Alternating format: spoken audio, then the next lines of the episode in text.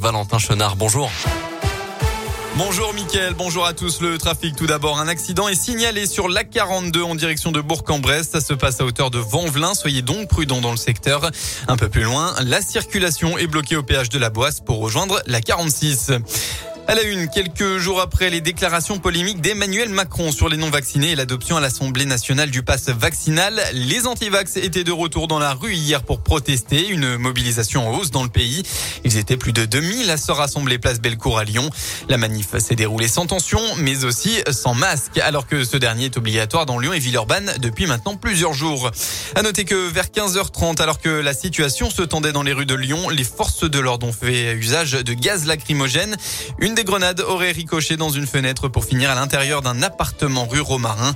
Les occupants ont été légèrement incommodés, mais n'ont heureusement pas été blessés.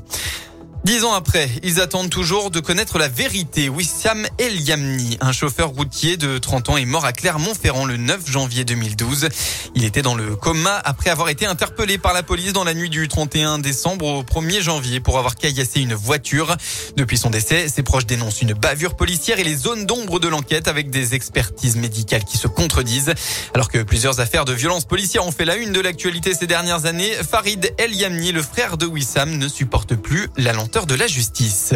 L'affaire, en fait, elle est assez simple. C'est un homme qui est menotté dans le dos, donc sous l'entière responsabilité de dizaines de policiers, et qui se trouvera dix minutes plus tard dans le coma avec des multiples fractures, avec des marques de strangulation, devant des témoins directs, alors que les policiers n'ont pas la moindre égratignure. Cet homme est aujourd'hui dans un cercueil. Nous considérons que tant que ces trois témoins ne sont pas entendus par des magistrats, la vérité ne peut être faite. J'ai la colère en tant que frère, mais j'ai aussi la colère en tant qu'humain qui constate tout ça. Moi, j'ai lu les, rapports, le foutage de gueule. J'entends ce qu'on dit de nous, qu'on essaie de dire en gros que c'est bien fait pour sa gueule qu'on les tué. Ça, je peux pas l'accepter. Et je ne l'accepterai jamais. Le 15 juillet dernier, la chambre d'instruction de Rion a autorisé une nouvelle audience des policiers en présence des avocats de la famille, mais elle a refusé d'entendre les trois jeunes placés en garde à vue le même soir que Wissam.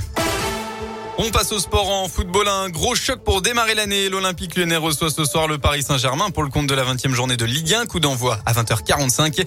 À noter que du côté du PSG qui se rendra à l'OL Stadium, eh ben, ce sera sans autre, entre autres Neymar, Di Maria, Hakimi ou encore Léo Messi, absent du groupe.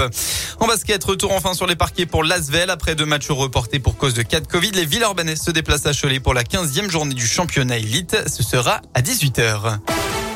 La météo de votre après-midi dans le Rhône, eh bien rien ne va changer. Comme hier, la grisaille va dominer le département. Le soleil n'est pas prévu pour aujourd'hui.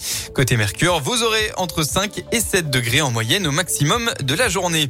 Voilà pour l'essentiel de l'actualité. Très bon dimanche à tous. À l'écoute de Radio Scoop.